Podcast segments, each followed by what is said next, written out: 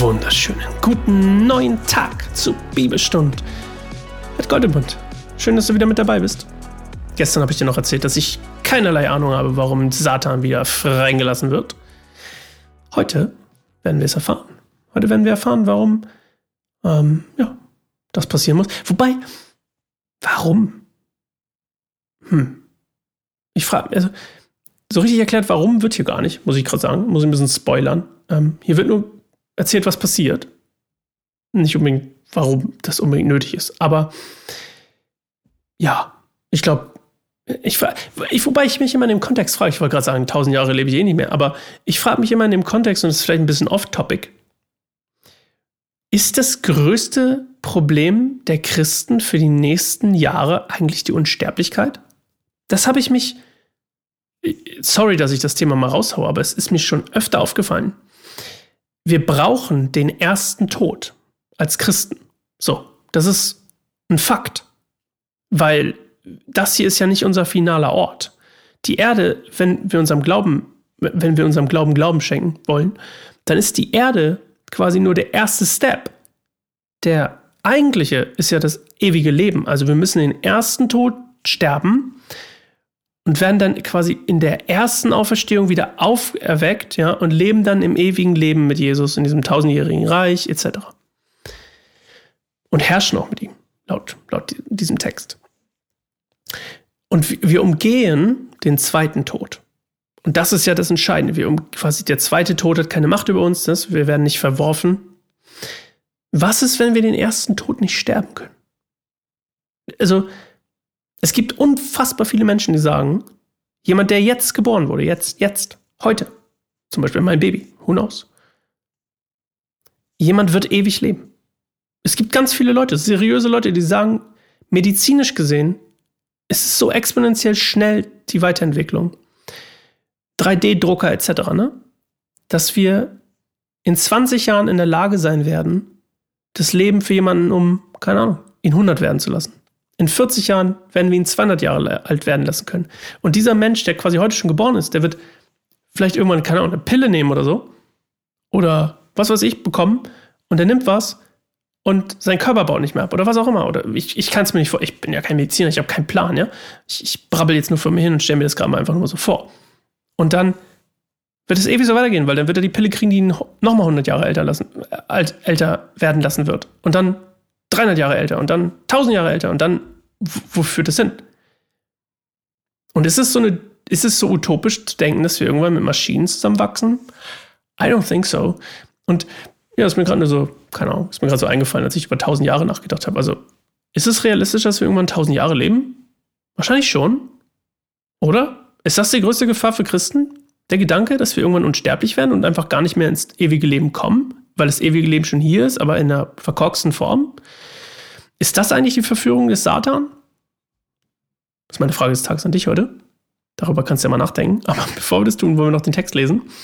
Und ähm, ja, der, der Text, den lesen wir jetzt einfach. Minute Pause, kannst du schon mal über die Frage des Tages nachdenken.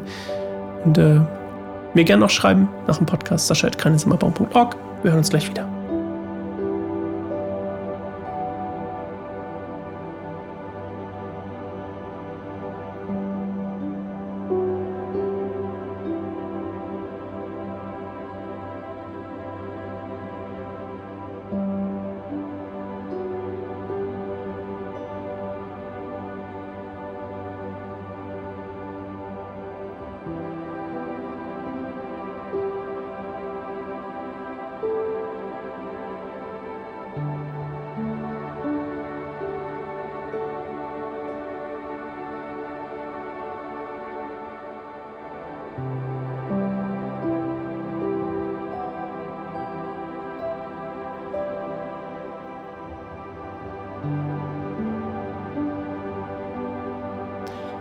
Wenn die tausend Jahre vorüber sind, wird der Satan aus seinem Gefängnis freigelassen werden. Er wird umherziehen, um die Völker der ganzen Erde, die Gog und Magog genannt werden, zu verführen. Er wird sie zum Krieg sammeln, zu einem mächtigen Heer, so zahllos wie der Sand am Meer. Und ich sah sie, wie sie über die ganze Breite der Erde heraufzogen und Gottes Volk und die geliebte Stadt umzingelten.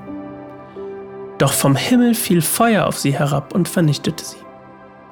Dann wurde der Teufel, der sie betrogen hatte, zu dem Tier und dem falschen Propheten in den Feuersee geworfen, der mit Schwefel brennt.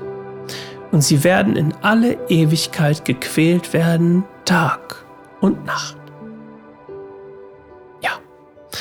Also, hier wird nochmal differenziert zwischen dem Teufel, dem Tier und dem falschen Propheten. Ne?